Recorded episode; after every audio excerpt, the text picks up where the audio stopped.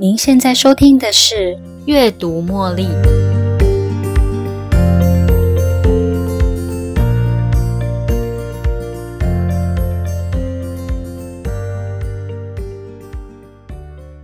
不知道你是否有发现，很多时候我们真正要处理的不是事情本身，而是处理与人之间的沟通。你可能想要改变对方，但不知从何开始引导；想要化解冲突跟尴尬，却又不小心踩到地雷；想要维护应得的权益，却又怕别人生气；想要人际关系一百分啊，却又发现自己与亲近的人关系十分糟糕。希望别人能够理解自己，被公平对待。事后才知道，原来我们自己也很难理解别人。在阅读茉莉第二十八集里，我们分享了五大精准表达话术，用五维话术切中说话的要点。依照演讲、谈判、说服、沟通、辩论这五种不同的话术技巧，针对说话全息图。按照不同的场合综合运用，解决各种不同面向的问题，呈现出最有效的语言表达。今天为您分享的这本书《好好说话，拥抱高情商》，是由同一个团队出版，以六大关键能力为主轴，针对不同的情境来做生活上的应用。所以你也可以直接翻到你想要解决或觉得好奇的问题情境来做阅读哦。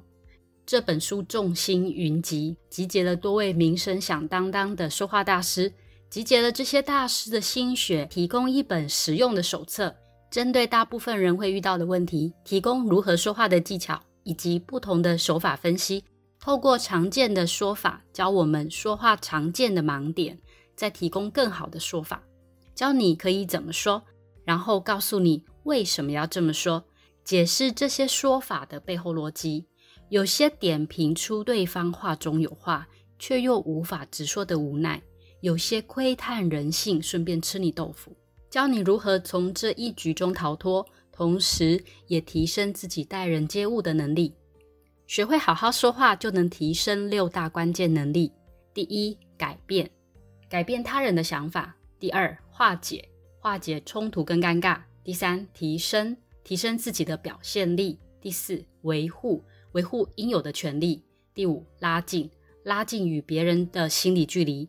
第六，理解，理解自己，也理解他人，懂分寸，知进退。以前对大家一致公认会说话的朋友，或者是公众人物，在几次跟朋友的相处、交手，或是与公众人物的私下生活的新闻报道，让我对于一个很会说话的人，总有一种错误的刻板印象。大部分的人好像只是在哄你，虽然他们很善于表达，不过我却感受不到那个人的诚意，只强烈感觉到对方对事情的不在意以及漫不经心。所以老实说，一直以来我并没有那么的喜欢跟很会说话的人交往。或许从小父母也曾经告诫过我们这些小女生，不要跟很会说话的男生走得很近哦。而这件事啊，也一直影响着我。所以啊，我承认，即使跟过几个不错的老板，羡慕他们的口才跟表达能力，却也只能自哀自怜的以为这些人的高度，我们只能望尘莫及。因此，在这一路走来的过程中，刻意避开学习如何好好说话的机会。最近碰巧在无意间看到蔡康永对这本书的书评，引发我的共鸣。我带着好奇心阅读，心里真正的想法是。这些人说出的话背后的逻辑跟考量是什么呢？我以前总认为，把自己的需求或要求明确的说出来，别人才会知道你需要什么。在读完这本书后，它带给了我以前不曾想象过的收获跟启发。事实上，我也可以很认真的看待自己说出的每一句话，在讲出自己的需求，同时也能兼顾到别人的感受。针对这六大关键能力，其中有一个例子分析的还不错，在节目中跟大家分享。至于其他针对生活中大大小小不同的状况，这本书也可以把它当成锦囊妙计，让你读完后便能马上进入状况。推荐这本书给大家参考。这个例子的情境是用信任度影响他人，书中用的三 F 技巧：feel、felt、found。feel 是对方的感觉，承认对方的感受，不否定他的感觉，就能再靠近对方一点点，降低对方的防御心理。felt 自己过去同样的感觉，告诉对方自己也曾经有过那种感觉。第三，found 自己现在的新发现、新体悟。当前面这两个步骤都能成功的传达给对方的心。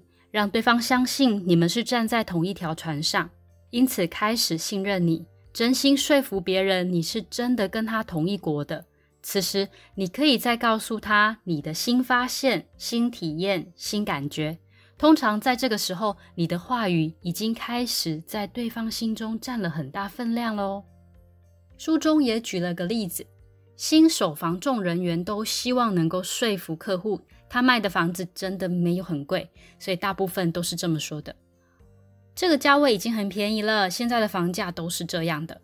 但是呢，经验老道的房仲人员则会说：“我啊，天天带人看房子，自己却买不起。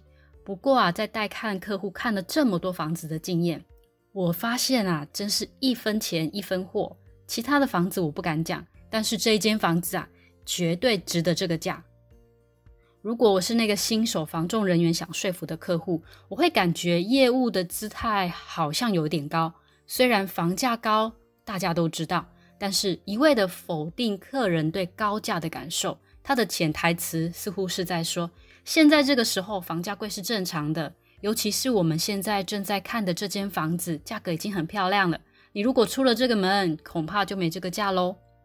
但是呢，经验老道的防重人员则套用了前面介绍的三 F 的说话技巧。首先，承认客人对于房价高的真实感受，然后也顺便向客人抱怨一下高房价，自己也有亲身的感受。最后，将话题带到房屋本身，说服客人，即便房价真的不便宜，现在他带看的这间房子绝对挺得住市场行情。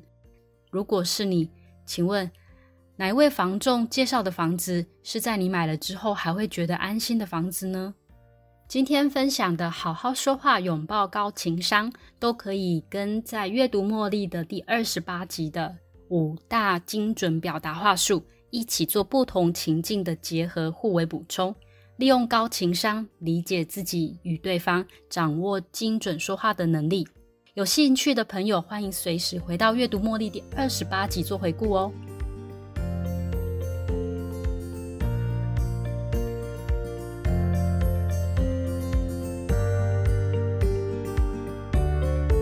又到了节目的尾声，如果你喜欢今天的节目，邀请您在 Podcast 留下五星评论、订阅并分享这个频道给您的好友。如果您有其他的反馈或想法，也欢迎留言给我。您的这些反馈都将成为背后那一股支持着我坚持不懈、持续创作、提供更优质内容的动力。感谢您的收听，我们下一期再见喽，拜拜。